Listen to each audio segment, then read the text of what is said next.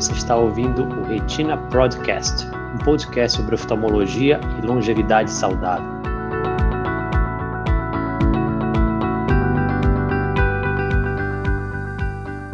E boa noite, pessoal. É... Doutor Alexandre falando. Mais uma vez, bem-vindos a todos aqui à jornada Além do Horizonte. Para quem não me conhece, eu vou me apresentar brevemente. É, sou médico, oftalmologista, é, professor da Universidade Federal do Pará e é, sócio da Retina Pro, que é uma clínica especializada em, em doenças da retina. E hoje eu vou ter dois convidados aqui comigo falando sobre doenças oculares, basicamente sobre as manifestações do coronavírus no olho.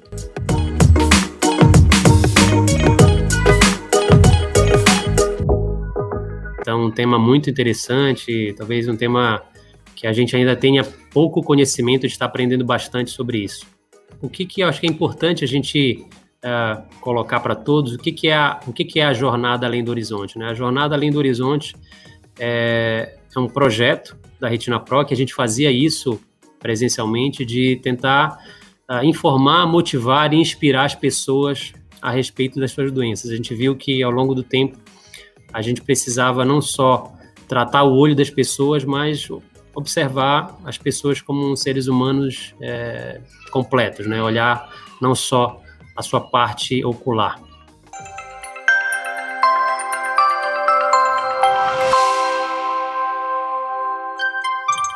Junto comigo aqui vou, vou dividir a tela com, com, duas grandes pessoas, professores também da universidade, a doutora Cléa. Professora, seja muito bem-vinda, se apresente para os nossos ouvintes aí que estão assistindo a, a, live.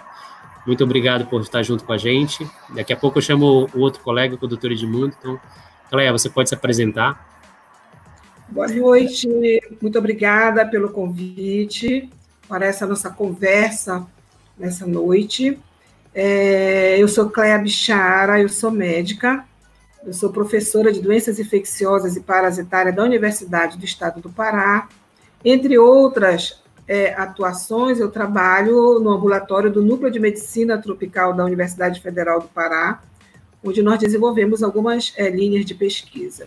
Legal. Vou chamar agora o nosso próximo convidado aí, é o professor doutor Edmundo Almeida, grande amigo, sócio lá da, da empresa. Te apresenta um pouquinho aí, Edmundo. Eu sou Edmundo Almeida, médico, oftalmologista, sócio da Retina Pro, professor da Universidade Federal e da Estadual. Uh, fiz meu doutorado em Belo Horizonte, na UFMG, e meu pós-doutorado foi em Paris, já há algum tempo. Né? E quero agradecer a oportunidade de estar com vocês, dividir com vocês, principalmente com a doutora Cléa, que é a outra convidada, né? aprender com ela aí um pouco do coronavírus. Então, a ideia é a gente falar sobre as manifestações, é, enfim, na verdade, é, de início, conversar sobre coronavírus, né? O que que, o que, que isso causa? A gente está vivendo um momento tão difícil aqui em Belém, né? A gente está é, vivendo um momento de lockdown da cidade. Então, a ideia é literalmente um bate-papo uh, para a gente poder. Uh, recentemente, tem algumas, algumas novidades sobre uh, o coronavírus no olho, né, afetando de formas a retina, dando manifestações oculares do coronavírus. Então, uh, Cléia, eu queria começar com você, né? Então, explica rapidamente para a gente o que, que é um vírus, o que, que acontece, porque a gente consegue pegar isso e, às vezes, de forma que a gente nem sabe por que fica doente. Como é que, como é que acontece a transmissão é, do coronavírus? Entre os vários agentes causadores da infecção, nem sempre doença, né? Infecção é penetração e multiplicação, e dessa relação entre esse agente, né, e o ser humano, é, vai se dar um processo ou de modo assintomático ou de modo é, com sintomas. E isso vai variar justamente desta relação e desse agente. Uhum. Como nós então nós temos assim uma variedade de vírus classificado, né? É, e uns acontecem só em determinadas regiões, outros acontecem de modo universal, né? E aí eu aproveito para dizer que nós estamos exatamente no momento em que nós temos um vírus novo, então que não havia nenhuma relação parasito-hospedeiro no nível de ser humano, né? Por isso, o desconhecimento ainda é grande dessa relação, né? embora nós já estejamos quase seis meses de acúmulo de experiências. É, e, ao contrário de alguns, né, ele está acontecendo no mundo inteiro. Esperava-se, inclusive, mudanças nessa maneira de, de se apresentar em países tropicais, por exemplo. Ele começou justamente no, no momento em que, é, na, na, na, China, ele estava em pleno inverno.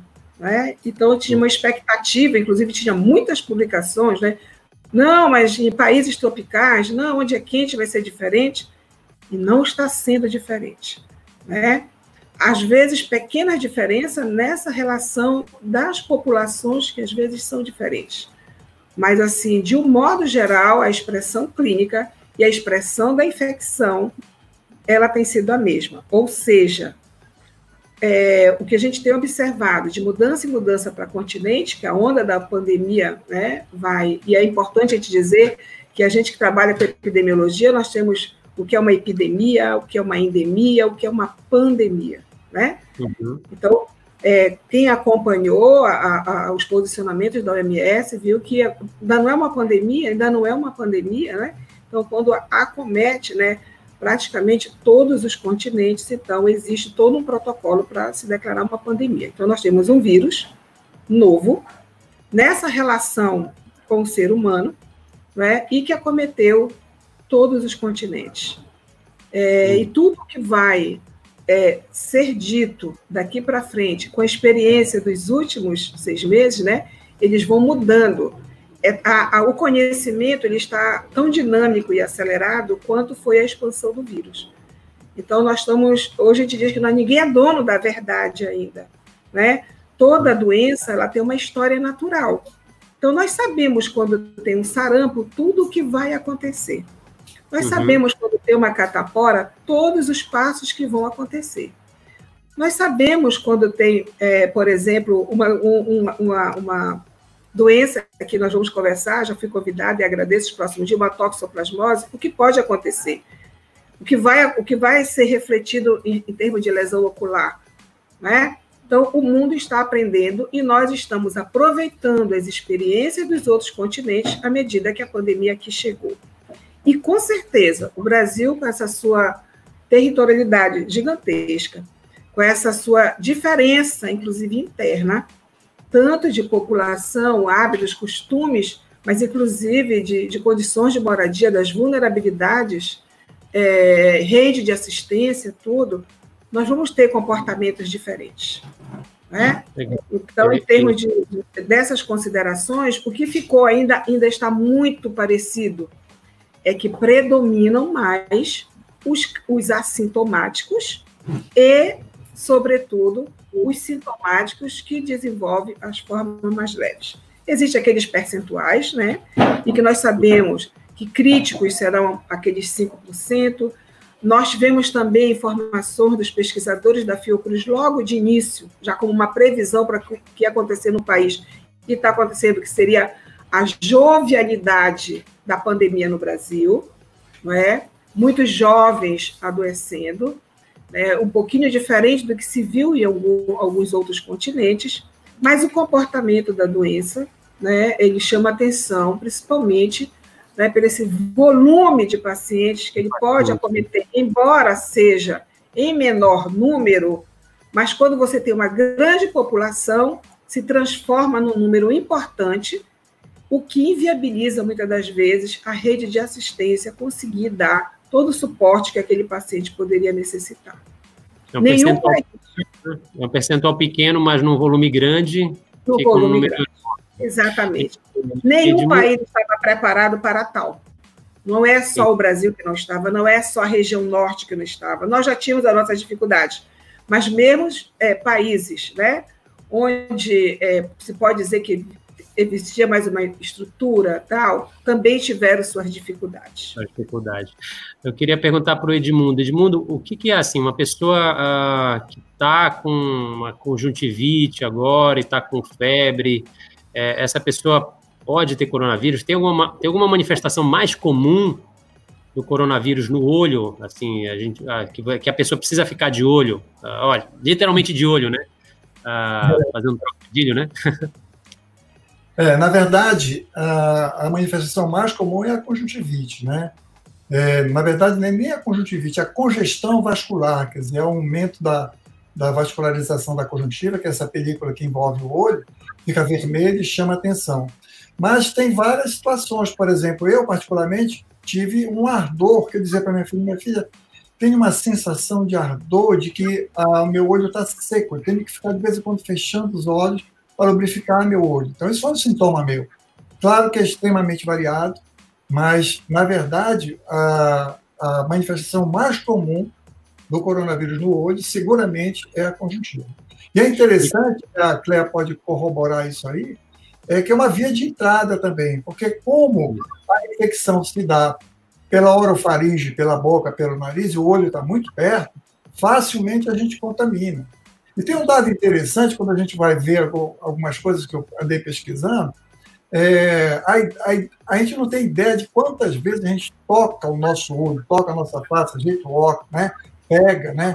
Então a gente faz isso 23 vezes por hora a gente toca nosso rosto. Eu, eu não tinha essa noção, né? 23 são estudos, são feitos, né? Então a gente tocar, né? Então, por exemplo, a gente está preconizando, a Cléia vai falar sobre isso, a questão da máscara, né? coloca a máscara, mas aí a gente pega na máscara, né? Aí pega no olho, pega no óculos, pega na, né? Vai pegando, isso você vai distribuindo o vírus, né? Não tem como. Então, assim, a conjuntiva, além de, de ser contaminada pela orofaringe, ela é uma fonte também de contaminação, né? Seguramente. Então, você passar a mão nos olhos e depois passar na superfície, por exemplo, você está jogando vírus ali na superfície, seguramente. Agora, Edmundo, tem um percentual, por exemplo, ah, X% de pacientes você tem, você tem esse dado, mais ou menos? Que, que... Esse, dado, esse, dado, esse dado que eu vi mais, mais recentemente foi um, um, um, um, trabalho que saiu esse mês agora publicado, com 527 casos, em que deu em torno de 5%. E olha que curioso, são 27, 27 pacientes que tiveram conjuntivite em 537 uh, contaminados com Covid. Né? Desses 27, é, quatro foram o sintoma inicial da doença, quer dizer, eles começaram com a conjuntivite. Olha que curioso, né? Quer dizer, então, o primeiro sintoma deles foi a conjuntivite, né? Diferente do que a gente pode pensar que seria uma coisa secundária ou mesmo paralela, mas desses quatro pacientes, o primeiro achado foi, foi, o, foi uma conjuntivite, né? E eu então, acho importante também, viu, Alexandre, colocar aí também, todo mundo já sabe disso, mas foi um oftalmologista, né? Então estou puxando assim para nós aí esse mérito, né? Que descobriu, que denunciou para o mundo, né? Essa pneumonia que ele achava que era que era uma que era grave, né? E foi uma que terminou falecendo, né? É, então, então, acho que é um, um, um aviso interessante, né, para te deixar para as pessoas que conjuntivite é, é, um dos sintomas que pode estar associado ao coronavírus. Né? Acho que isso é importante as pessoas estarem cientes aí, né? Que é um, é um dos sintomas que a pessoa tem que ficar de olho. Se abrir com conjuntivite, depois começar a ter febre, os outros sintomas, acho que é importante isso ficar bem esclarecido aqui, né? Que pode ser um sinal é, de, de, de, alerta, né? E com certeza vai no chat para essa pergunta e como trata, né? Então, uhum. uh, conjuntivite viral, a gente só passa lubrificante, na verdade. A gente não usa nada porque nada funciona. Eu não tenho antiviral para o olho eficiente, uhum. a não ser para herpes, né, que a gente tem, mas quando afeta a córnea, conjuntiva, normalmente a gente não tem dificuldade diagnóstica para estabelecer a etiologia, a causa da conjuntivite.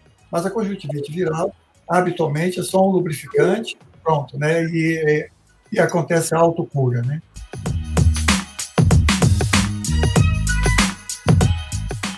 Só lembrar que o, os outros médicos da Retina Pro estão interagindo aí no chat, né? Thaís, Luciano, Renato devem estar interagindo com o pessoal, então vamos continuar nossa conversa aqui. E, e, doutora Cléa, e uh, em termos de diagnóstico, né? A gente sempre ouve essa história, ah, tem alguns testes que funcionam, tem testes que não funcionam, o melhor é aquele teste que, que colhe do nariz. Como é que, como é que uma pessoa que está com a suspeita agora pode se di dirigir ao médico lá, olha, ele pediu esse exame, esse exame pode ser confiável? Fala um pouquinho isso para a gente, doutora. De um modo assim bem simples, né? A gente fez uma revisão agora recente, tem assim uns 16 a 20 artigos muito bons, né? O que está consolidado até o momento, que para a primeira semana, o melhor que se tem, que é o padrão ouro ainda, é o, a, a prova de a molecular que é o PCR, o RT-PCR, né? Que o ideal é que seja coletado na primeira semana. Nós depois podemos entrar em alguns detalhes, mas de modo assim, de uma informação mais ampla, seria o ideal. A uhum. partir do sétimo dia, né, nós podemos fazer já uma detecção dos anticorpos. Quer dizer, aquela relação parasita hospedeiro vai gerar uma reação imunológica com a produção de anticorpos. Então, que possivelmente maioria teria uma resposta detectável de anticorpo a partir dos sete dias. Pode ser antes, pode ser muito depois, mas de um modo geral, um padrão seria esse. E, de início, se trabalhou a IgA, seguida a IgM e logo em seguida a IgG, que seria numa ordem cronológica da detecção. Hoje, praticamente, a gente vai trabalhar IgM e IgG. A IgM, o período ideal que se tem observado para sua detecção é em torno do 14º dia. Pode ser antes, mas ficaria mais seguro, né, se você fazer tiver que fazer o diagnóstico, se você tiver que investir, até porque nós temos muita dificuldade de fazer esses exames. Então, é, é, o ideal é que a gente procure o melhor dia. A gente vai estar uhum. combinando né, com a nossa resposta imunológica. E a IgG, que seria aquele anticorpo de maior durabilidade, que ainda não sabemos se ela vai ser permanente ou não, mas os últimos trabalhos mostram que sim, né? O ideal é que se faça uma coleta a partir de 19 dias. Assim você tem uma é. chance de não perder a sua oportunidade de usar adequadamente o recurso que você tem para fazer. Porque às vezes você pode até pagar, mas ele não está disponível. Às vezes está uhum. disponível e outras pessoas não podem pagar. Tá? É, Mas, esclarece, só esclarece esse primeiro exame que você falou, o RT-PCR, como é que ele é feito? É, então, é esse, esse é o diagnóstico molecular, né, onde nós vamos atrás realmente do agente, realmente do vírus. Né?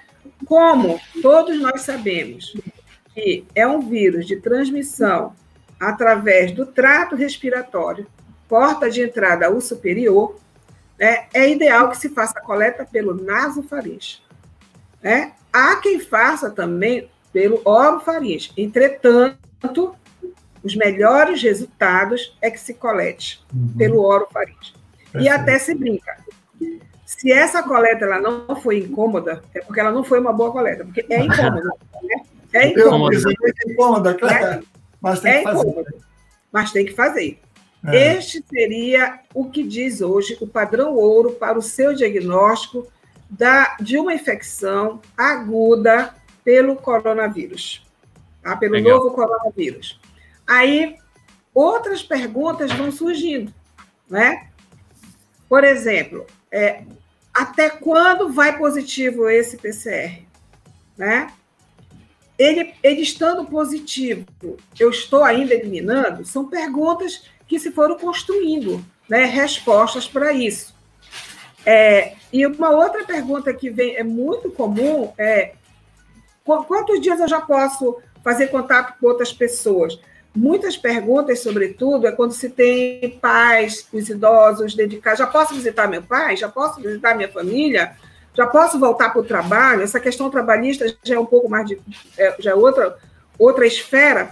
Mas assim, os, os, é, as recomendações oficiais, tanto do Ministério da Saúde como do, do, CDC, que é o famoso centro né, de, de doenças dos Estados Unidos, que muitas vezes rege as normativas, tá? Se nós formos somar todos os dias, o padrão é 14 dias. Do meu início de sintomas, né, 14 dias, há uma possibilidade de que eu não estaria eliminando mais o vírus. Tanto que o padrão que a gente chama, é, nós na medicina, nas ciências, chamamos o padrão ouro, o melhor que tem. É, eu, após 14 dias, eu tenho dois exames de prova molecular, esse PCR, tá? negativo. Ora, mas se eu tenho uma dificuldade enorme de conseguir para o diagnóstico, imagine para alta. É, isso é é o padrão ouro, mas não é a nossa realidade. Então, nós trabalhamos né, com essas informações clínicas, baseada nas experiências né, das publicações que já existem. 14 dias né, seria o, o, o período, período padrão. Legal, né? tá. Mas e... é, nós sabemos, às vezes, que alguns PCRs eles se prolongam positivo, né? Às vezes com 28 dias, às vezes até com mais. Mas isso não significa, né, que a detecção ali do vírus ainda seja capaz de provocar a transmissão com infectividade. Edmundo, aqui tu, tu tá como duas coisas, né, hoje, né? Tu tá como oftalmologista e paciente, né? Verdade. Porque tu tivestes aí a coronavírus há um tempo atrás, né? Para quem não sabe, né? Acho que agora tá revelando para todo mundo agora, né? é, o, o, como é que foi isso para ti, cara? Assim, como é que foi porque eu queria, eu queria a tua, a tua experiência agora não como não como médico, mas assim de o que que isso mexeu com o teu emocional de, pô, eu tô com uma doença, não sei como é que isso vai se comportar, como é que como é que foi a tua reação perante a isso? Bom, assim, eu tenho um irmão que é homeopata, né? Então eu sou uma pessoa que não gosta de tomar remédio. Aqui em casa, por exemplo, ah, tá com febre. Não, não dá nada, nada de paracetamol. Para a gente avaliar a doença, entendeu? Se você toma um remédio que tira a febre, que tira a dor, você tira um componente de acompanhamento da doença para saber se a pessoa está ficando boa ou não. Então, eu não tomei uhum. remédio nenhum no início, não tomei paracetamol, tive uma febre pequena, mas um mal-estar muito grande, dor nas costas, é, uma dor muscular, uma fraqueza muscular muito grande, uma falta de apetite, e eu comecei a tomar homeopatia. Eu tenho um irmão que é homeopata, né? ele começou a me medicar, mas eu não prestei atenção na medicação que ele me deu, e realmente eu estava tomando remédio errado, e no sei lá, no quarto dia, quinto dia, eu dei uma piorada. Eu fiquei bem, achei que estava com toda essa Coca-Cola, né? E aí eu fiz um, faço uma corrida dentro do, do apartamento para me manter fisicamente bem e fui fazer isso. E no outro dia eu amanheci muito mal, com febre. Aí já viu, né? Tem três filhos médicos, né? E vieram para cima de mim, não, bora fazer a tomografia, que até então não tinha feito a tomografia. Né? Então, quando fizemos a tomografia, realmente eu estava com aquele padrão vidro fosco, né, que é típico da, da, da lesão do, do, coronavírus, menos de 25%, mas eu já estava sem febre, né? Sem febre. E, eu, e aí já me animou, porque como eu não tomei paracetamol, eu já estava sem febre, eu já fiquei mais tranquilo, né? Uhum. Então, e esse ardor ocular. E depois, uh, a minha filha Isabela também teve, né? E um dia ela chegou comigo aqui, ele está na câmera, ela chegou, vem cá, cheira aqui. Ela trouxe uma, uma tangerina e fez um buraco na tangerina, cheira aqui. Quando eu cheirei, eu não senti o cheiro da tangerina. E aí eu brinquei com a minha secretária, digo, olha, tu não está colocando condimento nessa comida aqui, eu não sinto cheiro de nada, fiquei brincando com ela, mas eu nunca perco o olfato, e aí eu pergunto até, posso perguntar, Alexandre? Pergunto para a Cléia, do olfato, o paciente que está com mal-estar, moleza e tal, poderia me dizer assim que é, patognomônico, essa palavra é muito difícil de usar, né, específico do coronavírus? É, o sintoma é, e sinal né, mais comum que está nas listas do quadro clínico é a febre. Né? Entretanto, tem aqueles pacientes tá congelando que não apresentam aí, febre. Né? Pacientes que não apresentam febre. É, tem aqueles pródromos todos, é, é, o que o paciente sente sempre que ele tem uma febre, em qualquer doença, e isso é muito ruim para o infectologista, né? porque é tudo parecido. Então, junto com a febre, vem a indisposição, às vezes vem a falta de apetite, às vezes um pouco de dor de cabeça, né? Entretanto, nós temos algumas coisas que estão marcando bem a infecção por esse vírus. Né? Alguns pacientes, e eu tô, eu, isso não é nada ainda científico, não é? Mas nós temos observado muito é, nessa convivência com pacientes entre nós, os relatos, está vindo muito essa mudança é, de paladar e de olfato. Ela tem sido bem citada aqui, porque no início da pandemia, até o mês de março, isso quem começou a relatar bastante foram os franceses. E depois todo mundo começou a prestar melhor atenção. Tá? Então, essa indisposição inicial, ela é muito parecida com das outras infecções. Né? E tem coincidido em alguns locais, e coincidiu aqui logo no início, com a gripe, a influenza que estava circulando, que agora não está mais entre nós. É por isso que fazia parte do pacote nós fazemos esse diferencial importante. Tá? E também temos que estar atento que, independente da, da, do, da, da Covid, as outras doenças estão acontecendo também. Então, a sinusite, né? Às vezes, a, a, outras infecções vão acontecendo e nós temos que saber lidar com esse diagnóstico diferencial. Mas, assim, voltando para o que o Edmundo perguntou, né, se isso é, é, chama em medicina patognomônico, isso aí vai dar certeza que essa infecção. Não. Mas, olha, eu, em plena pandemia, um quadro febril ou não, e de repente eu começo a perder o olfato e o paladar, está nos chamando muita atenção isso. E agora, porque isso não é uma coisa comum, a febre pode dar em várias outras situações, o mal-estar, a dor no corpo, mas perda de olfato e de paladar, ela não é uma situação comum. E isso tem ajudado bastante né? este raciocínio clínico né? dentro desse, desse cenário epidemiológico a pensar nessa infecção pela Covid. Uma coisa que, ela, é, que é interessante, Edmundo, a gente perguntar, né? Uh, eu acho que ainda não tem um, um, consenso sobre isso, mas lente de contato. Para duas situações, acho que seria interessante comentar. Lente de contato para paciente, ah, a gente tem paciente, muito paciente que usa lente de contato agora. Eu devo evitar usar lente de contato? E a segunda pergunta, eu sou médico. Sou médico, estou na linha de frente, estou tratando, fico na, na UTI, enfim, estou no pronto-socorro e uso lente de contato. O que, que eu devo fazer? Acho que são duas, são duas situações completamente diferentes, né? Eu acho que ambas as situações deveriam ser abolidas. Quer dizer, a pessoa que está em casa, está em quarentena, ela pode usar o óculos dela. Né, uhum. Né, tranquilamente, não tem porquê, né? Às vezes, por questão estética, a pessoa usa lente de contato. Agora, se ela está na linha de frente, mesmo com proteção, com face shields, mesmo com óculos, ela está correndo risco pelo manuseio, né, da mão ao tirar a lente, a colocar a lente. Então, eu acho que seria prudente, né, prudente não usar. Agora, é interessante, é. Alexandre, também saiu um trabalho, e vamos enaltecer a oftalmologia nacional, foi o primeiro trabalho no mundo, né, que mostra alterações na retina através do exame chamado tomografia de coerência ótica, né, que é um exame que nós temos aqui na retina Pro, que identificou lesões mínimas na retina em pacientes assintomáticos visuais, né? É muito interessante isso, quer dizer, ah, foi uma, um achado ah, feito em 12 pacientes, 12 médicos, inclusive, né, que participaram dessa pesquisa, e assim, assintomáticos, mas mostrando que uh, o vírus chega lá, ou o vírus ou a consequência da doença. Né? A gente não sabe bem se é o vírus que está presente lá ou se é um fator de coagulação sanguínea que tem, né, na, que o vírus no, no, no estado reacional inflamatório desenvolve, pode aparecer aquelas microhemorragias no fundo de olho, na retina, né? E exudatos que foram identificados por esse exame específico que chama tomografia de coerência óptica. Legal, então acho que é importante a gente frisar isso, né? Então, quem puder evitar lente de contato nesse período, acho que faz todo sentido, né?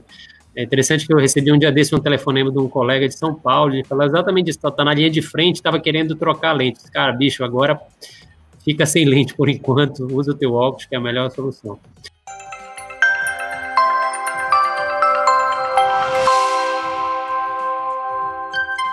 Cléa, eu queria te perguntar é, em relação a, aqui a, a situação, só que tu contextualizasse, assim, a gente está em Belém do Pará, né, a cidade está em lockdown, né, é, e aí todo mundo pergunta, né, putz, quando é que vai passar isso, quando é que a gente vai atingir a nossa imunidade, né? Quando é que, gente, quando é que o Brasil sai dessa, né? Quando é que a gente vai conseguir voltar a trabalhar?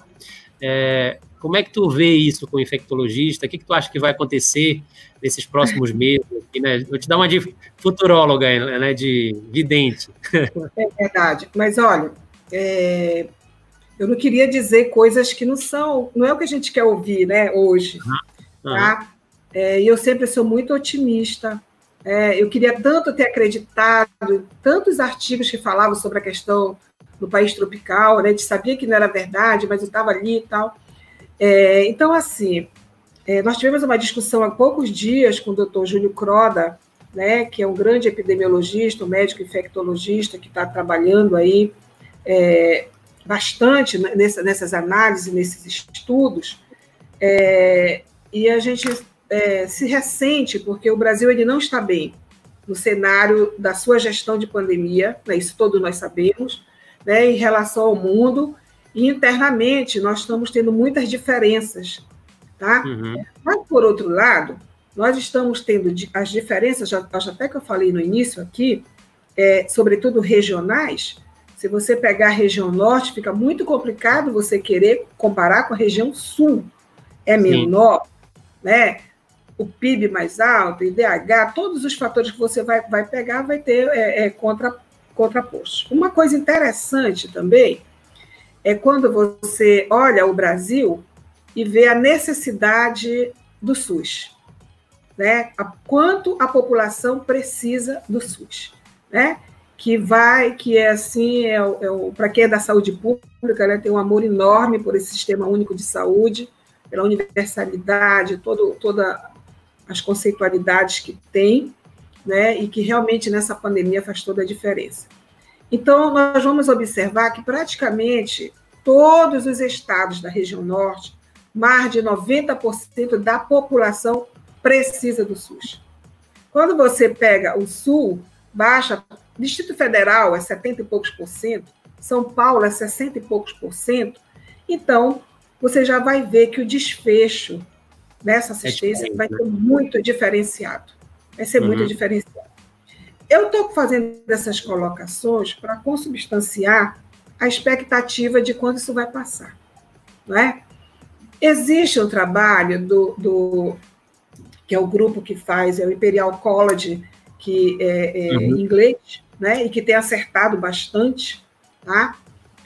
No mais, no mais recente, ontem deve ter saído alguma coisa, né? Eu ainda vou assistir, mas assim, bem voltado para o Brasil, mas, assim, a, havia uma, uma, uma expectativa de que dentro do país, a partir de agosto, já estaria mais calmo né, a situação, a primeira curva, porque nós vamos ter pelo menos mais uma ou talvez mais duas curvas, né?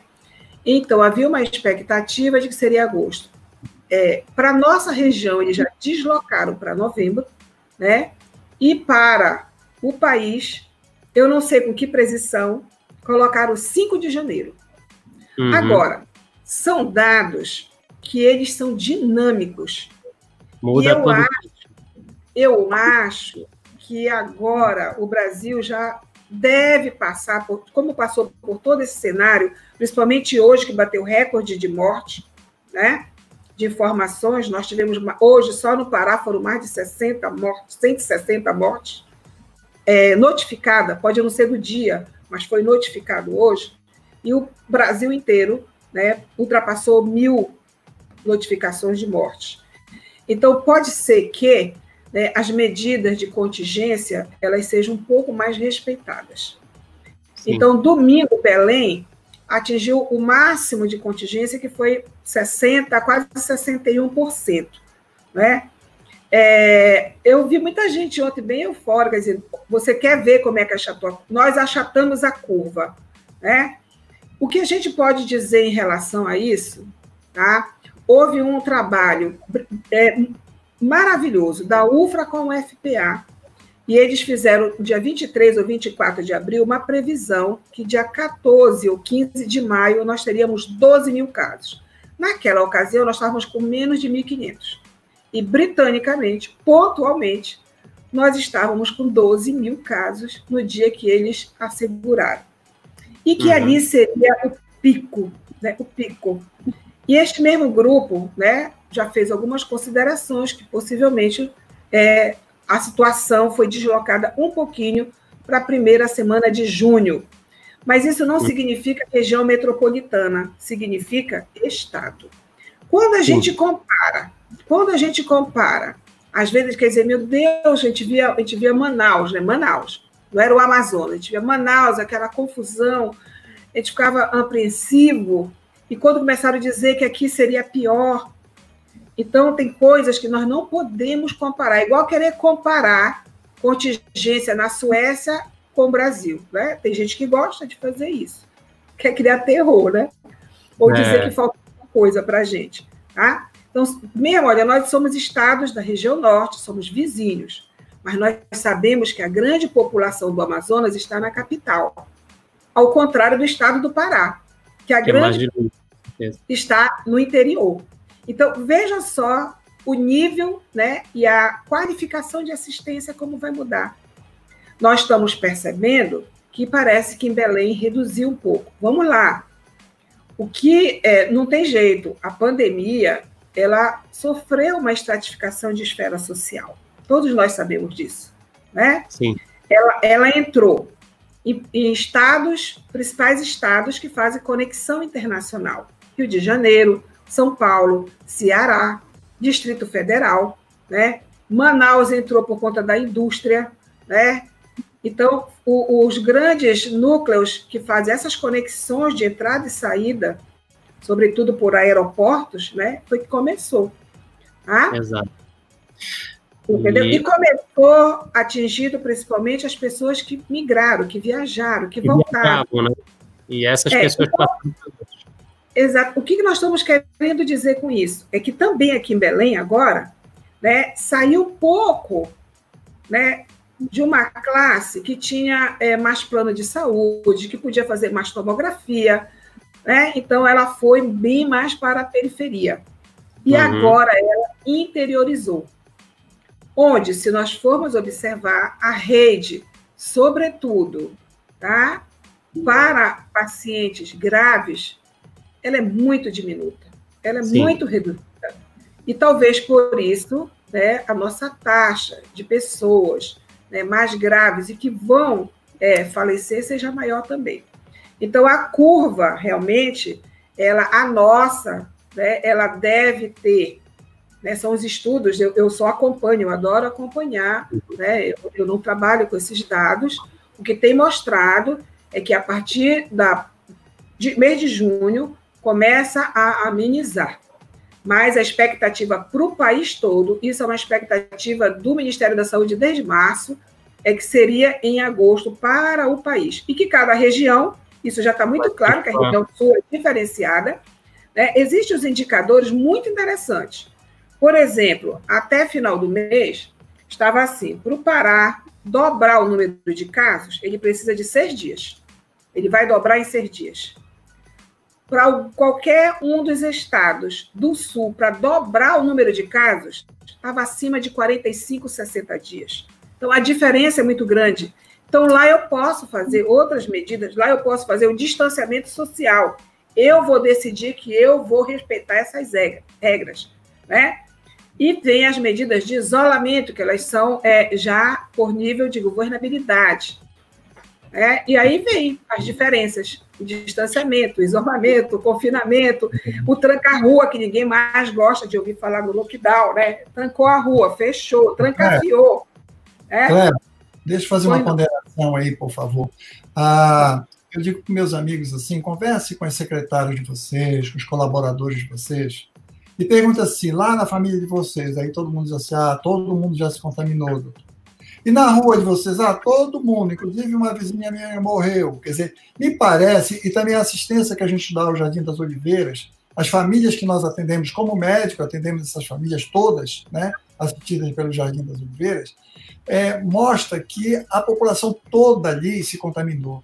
Eu posso extrapolar esse raciocínio para toda a periferia, achando que essa classe que vive um cubículo, com um problema social sério, que não consegue fazer esse isolamento de jeito nenhum. Um se contamina, vai isolar como? Se mora em quartinhos pequenos, né? essa questão social que a gente sabe. a gente pode extrapolar esse raciocínio dizendo que talvez agora nós que estamos dentro dos apartamentos, né, fechados, isolados, seremos, seremos as pessoas que vão se contaminar no futuro ou não? Eu acredito que o raciocínio é extremamente lógico, é epidemiológico, né, doutor Edmundo? É, são as pessoas que são mais expostas. É, e a gente fica naquela expectativa né, da famosa imunidade rebanho. Né? Uhum. Pela, o, o, clássico, o clássico exemplo que quem, quem, começou, inclusive, a apostar nisso, né, que seria o isolamento vertical. Guarda em casa só os que são fatores de risco. Né? Uhum. É uma realidade, fator de risco na Europa é uma coisa, fator de risco no Brasil é outra, fator de risco nos Estados Unidos é outro. Basta ver quem morreu mais lá, né? E aí nós teríamos que fazer toda uma discussão, é, de novo, social. Tá? Agora, então, Cléia, deixa eu te, te interromper rapidinho, é, porque senão a gente não vai dar tempo de abordar. Acho que tem mais dois temas que eu queria abordar com vocês. Um é de respeito a vocês dois, mas eu queria que tu, assim, muita gente perguntou sobre uh, tratamento, não sei o quê. Qual é a posição da Sociedade Brasileira de Infectologia em relação a tratamento? A gente sabe que, obviamente, automedicação nunca, né? Você nunca deve tomar nada que o teu médico não prescreva é, ou não seja prescrito por um médico. Mas o que, que, o que, que a Sociedade Brasileira de Infectologia diz em relação a tratamento agora? Tem algum padrão? É, a gente sabe que cada estado está fazendo alguma coisa, cada cada setor está fazendo uma coisa. Como é que está isso na, na tua cabeça? E aí depois eu queria rapidinho entrar para uma outra pergunta com vocês dois. Tá. O Edmundo já riu ali. Não me No mundo todo, no mundo todo, no mundo todo, a melhor medida terapêutica é a não farmacológica. Uhum. É, são as medidas de prevenção. Né? Uhum. Medidas Sim. de prevenção. Essas essas são né, as mais seguras, as recomendadas universalmente. Todas. Tá. Todas as nações fazem isso e defendem isso. Uhum. Quando você passa para as medidas farmacológicas, nós vamos ter aquelas que são as sintomáticas, né? Uhum. que é um padrão que nós temos para várias doenças e que a gente vai adaptando, que é de acordo com os sintomas. Certo. Medida farmacológica específica, aquela para matar o agente etiológico, né? como nós temos na toxoplasmose, por exemplo, da sulfadiazina com pirimetamina, está aí o que existe há 70 anos e vai matar. Né? Nós não temos. Uhum. Né? Nós não temos. E o mundo sabe disso e o mundo trabalha dia e noite atrás disso. Uhum. O que nós temos? Né? Ainda de 2002, 2005, algumas, algumas drogas, né, elas foram testadas em laboratório para ver se atuava, eliminava de aqueles experimentos de células, geralmente animais, o vírus. Uhum. Né? E muitos desses, desses, desses trabalhos, inclusive, nem foi do vírus que está agora, porque até então ele era novo, ele é novo, né? A gente não tinha, tá? E aí, o que se fez agora foi transportar né, esses estudos em laboratório, in vitro, em células animais, numa tentativa de se usar como um tratamento experimental né, uhum. na atual pandemia. Certo. E uma das drogas, e foram, e foram várias drogas, e uma das drogas né, mais citadas, né, e que pegou um caráter bem diferenciado no nosso país, é a cloroquina, tá? Com o seu derivado, a hidroxicloroquina, ok? Bem, então, é, alguns países, desde quando começou, né, eles usaram como se fosse braço de pesquisa, ou seja, os seus países permitem que se use, desde que ele esteja dentro de um projeto aprovado por um comitê de ética, tudo e tal, eles chamam braço de pesquisa. Uhum. Tá? A maioria dos países de fora né, do nosso continente que usou, usou nesta maneira. Eu não sei, acho que todo mundo acompanhou, que já tinha esses estudos tal, mas de repente saiu um estudo lá americano e o presidente falou como se fosse a, a descoberta maior do mundo. Uhum. Isso deu mais um volume ainda para o uso. Tá? E no Brasil, né, começou a ser questionado tudo e alguns hospitais né, começaram a usar e colocar como protocolo. O Ministério da Saúde, de início, né, colocou né, dentro do seu protocolo cheio de é, reticências, cheio de informações, sempre destacando. E aí eu vi uma pressão grande, por que, que o Ministério da Saúde não põe logo? Porque o Ministério da Saúde, como órgão oficial, ele só pode colocar, ou só deve colocar, aquilo que está baseado em evidência. Aí vem uma outra questão, né? Mas numa pandemia não dá para esperar evidência, né? E as, as experiências foram se acumulando nos países e os trabalhos publicados vêm saindo, estão saindo, estão saindo. Então, nós já temos cinco, quase seis meses de experiências. Tá? Então, as sociedades médicas de especialidades estão se posicionando. Aliás, se posicionaram desde cedo. Isso é um tratamento experimental. Uhum. Tra a experiência que tem não foi em humanos, vem colocando. E agora, esta semana, se avolumou demais. Tanto que houve uma nota da Sociedade Brasileira de Imunologia, sozinha. Uhum. Houve uma nota agora coletiva da Sociedade Brasileira de Infectologia, a qual eu sou filiada, junto com a Sociedade de Medicina é, Intensiva, junto com a Sociedade de Pneumologia. Então, quer dizer, são as três especialidades que estão em maior afinidade atuando né, é, na condução, no manejo desses casos. E elas não estão recomendando. Né? Ninguém está colocando é assim, é proibido. A ciência tem se posicionado de que não tem efeito, tá? mas ninguém está dizendo que é proibido. É, quando a gente é, conversa como uma representante institucional dentro da academia, a gente tem colocado esta situação. Sim, chama de. É, então, então alguns trabalhos, a maioria, porque existem vários trabalhos. Então, existe, por exemplo, um, um, grupo de pesquisadores franceses. Eu não posso dizer que a França, um grupo que vem defendendo o uso. Né? E a, por que, que os trabalhos, ele, uns são criticados, outros são apoiados? Pelo desenho do estudo. Então, Sim. quando eu só faço o tratamento nos grupos, e eu não faço um grupo que não toma, com um grupo que toma, né? Eu não faço ele às cegas. Eu não faço. Tem vários critérios. Então eles passam a não ser valorizados pela comunidade científica. Não quer dizer que não tenha na prática, no meu dia a dia. Então a gente tem que ter muito cuidado com isso, porque muitos de nós usamos logo no início.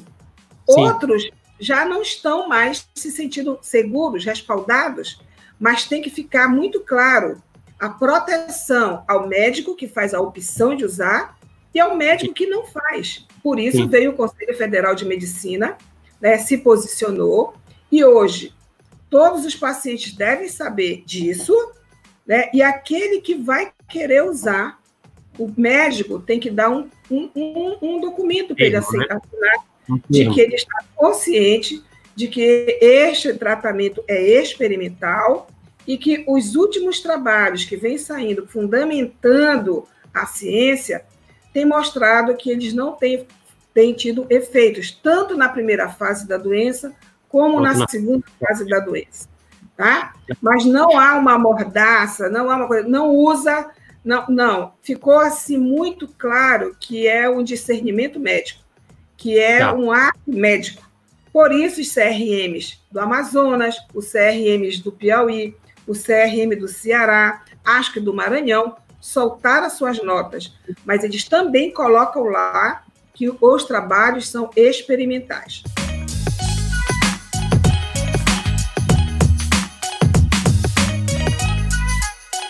Eu queria comentar, acho que uma coisa que a, a, a frase dessa, dessa live de hoje que vai ficar é pessoas boas constroem bons projetos. E vocês dois estão capitaneando um projeto que eu não, não poderia não citar aqui, que é o Solidários, né, o Grupo Solidários do Pará, capitaneado pela Marília Brasil, né, que é um projeto Fantástico. belíssimo, né, que, que, tem ajudado muita, muita gente na linha de frente. E aí eu queria, Edmundo, que tu comentasse um pouquinho sobre o projeto, o que, que é, o que, que como é que vocês estão fazendo, e aí depois eu passar uns minutinhos para a Cleia para a gente poder encerrar, que a gente já está estourando o tempo aqui. Edmundo. Essa está muito boa.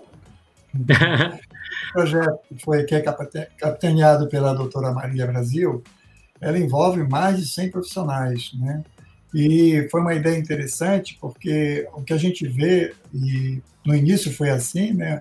uma falta de gestão no serviço público, de aparelhar as pessoas que estão no enfrentamento da doença, da, da, do, do Covid-19, que as pessoas têm proteção e adoecendo, né? A grande maioria das pessoas adoeceram. Então, o que, é que a gente faz? A gente tem um, um, uma possibilidade de angariar fundos, são feitas doações depositadas em conta e, e no site você tem a transparência disso aí, de como é que é gasto esse dinheiro, e também doação de material. Né? E o que, é que a gente faz? A gente constrói. É interessante o trabalho, porque ele partiu também do momento de pesquisa, o que, é que serve e o que não serve, como é que a gente vai fazer, como é que a gente vai construir. Né? Então foi interessante, os face shields realmente apropriados, né? as, as caixas de, de intubação apropriada. Então a gente saiu, quando eu digo a gente, principalmente as pessoas que estão na logística, né? distribuindo nos centros de saúde, nas UPAs e até o interior. Você vê que até breves já chegaram esses equipamentos.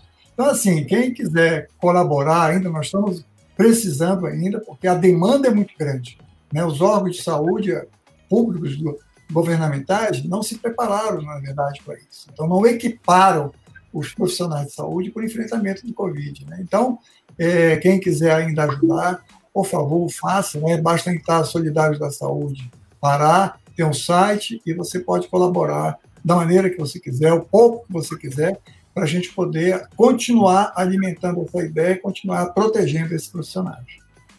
É, acho que isso é legal porque realmente o, o, médico, né, não só o médico, o auxiliar de enfermagem, o enfermeiro que está lá na ponta, né, eles são a ponta de lança, né, da gente na, no enfrentamento disso e era uma ponta de lança que estava descoberta, né, a gente estava colocando esse pessoal lá para se contaminar e acho que foi um, um projeto sensacional, né, parabenizar todo mundo que está envolvido.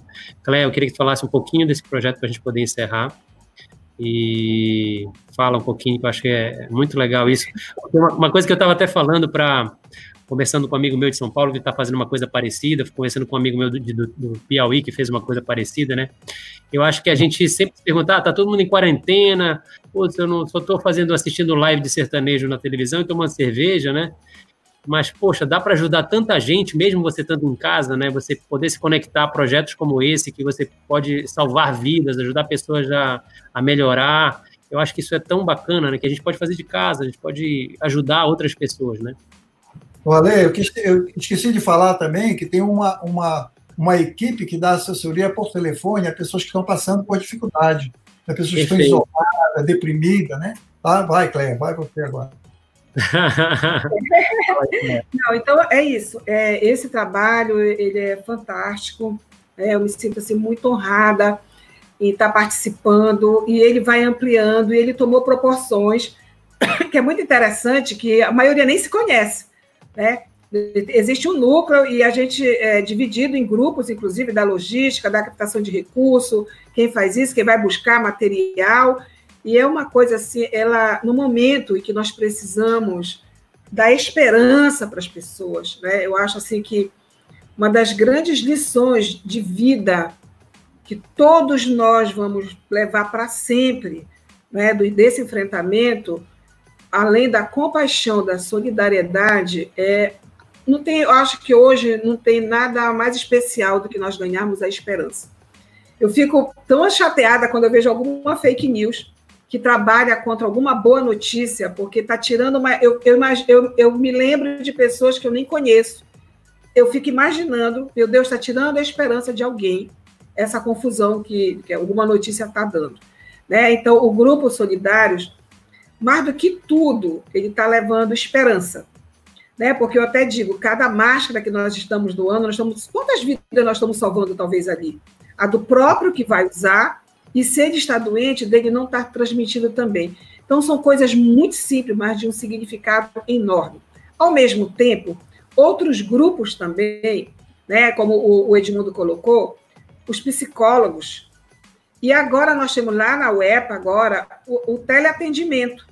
Então nós já somos mais de 40, conseguimos doação de celulares e nós temos um plantão. Então quem está nos assistindo, aliás, a gente atende gente desde a Ilha do Marajó até São Paulo, né? Brasil todo liga. É interessante. Né? Fica no site da universidade, www.epa.br, vai estar tá lá é, a agenda da semana. De, a cada duas horas tem dois, três telefones ativos para atender essas pessoas. Né? E às vezes é, todo tipo de pergunta. Lógico, ninguém é obrigado a prescrever. Isso vai depender do discernimento de cada médico, de como nós vamos ajudar, de orientar o fluxo, né? Eu até aproveito aqui uma coisa que é, é, é recente no nosso estado, se vocês forem perceber, nós não tivemos é, aquelas imagens muito tristes né, dos, dos mortos, aguardando PML, aguardando não sei nós não tivemos quase isso aqui. Por quê? Porque uma das estratégias, além do hospital de campanha, ampliar leito e tal, uma das estratégias foi o SVO a domicílio. Então, vocês viram na televisão que no Equador ninguém conseguia hum. sepultar o seu familiar, tudo, né? aguardando. Então, pelo volume numa pandemia, às vezes, como hoje foi, foi notificado, pode nem ter sido todo mundo hoje, 160, isso aí é, é uma cena de catástrofe. Né? Nós iríamos ter problemas sérios. Então, agora, para aquelas pessoas que estão falecendo em casa, existe um fluxo de ir na polícia, dar informação, a polícia chama o SVO a domicílio, é uma OS que está atuando sobre isso, e ela vai resolver o problema de cada um. Nós não estamos mais com aqueles caminhões na frente do IML, né? E assim os hospitais também. Isso também eu, eu, eu entendo que é uma questão de, da dignidade para quem está em grande sofrimento, e eu aproveito aqui para me solidarizar com todas as famílias que já passaram por situação como essa. Queria, Edmundo, três coisas que tu acha que a pessoa que tem é, tá com Covid uh, precisa lembrar, né, em relação às doenças oculares, rapidinho para quem não, não acompanhou desde o início. Papum. Primeiro lembrar de Deus, né? Uhum. Lembrar de orar, acho que é uma coisa muito saudável. É, mas a conjuntivite seguramente é o dado mais importante, a inflamação dos olhos, ficar o olho vermelho e e apresentar a conjuntivite. E o tratamento é só lubrificante. Legal. Cléa, dois, pau, dois palitos, vai lá. Eu acho que é, as medidas de prevenção, reforçar e enfatizar que olho é a porta de entrada, né? Não deu tempo nem da gente conversar muito, mas muito do, do, dos estudos, eles conseguiram coletar tanto do nasofaringe como da, da conjuntiva também, né? Hoje já se coletou até sêmen, até no sêmen se vê vivo. olha só, olha só, isso dá outra live, isso já dá outra live. Né? Então, nas medidas de prevenção, né, a gente não esquecer disso. O olho também é a porta de entrada. Né? Pode, às vezes, nem ter o sintoma, como né, o Edmundo já colocou a taxa de que isso pode estar acontecendo. Tá? Então, eu vou enfatizar na prevenção e eu vou enfatizar na educação e da gente tentar obedecer normas da contingência. E só assim a gente dá mais oportunidade. Quando a gente dá é, chance para as normas de contingência, a gente tem que pensar que isso se reflete em chance de mais pessoas sobreviverem, porque menos vão adoecer simultaneamente e, e, é, e essas pessoas poderão ter chance de ser atendidas pela rede. As pessoas com, com, é, com quadros mais graves. Legal, excelente. Obrigado, obrigado. Falar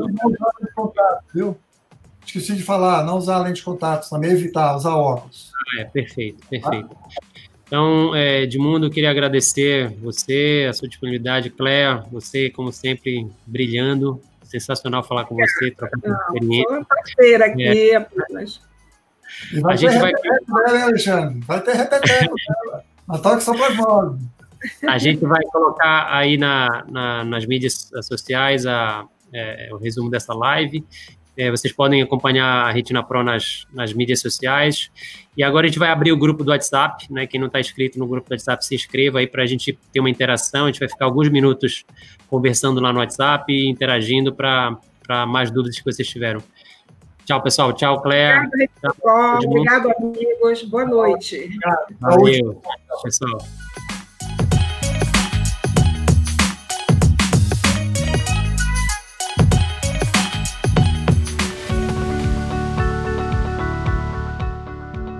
Esse foi o Retina Podcast. Os áudios deste podcast têm origem nas lives que gravamos no YouTube. Para ter acesso ao vídeo, acesse o link na descrição. Para participar e enviar suas perguntas, assista nossas lives toda quarta-feira às 20 horas. Até o próximo episódio.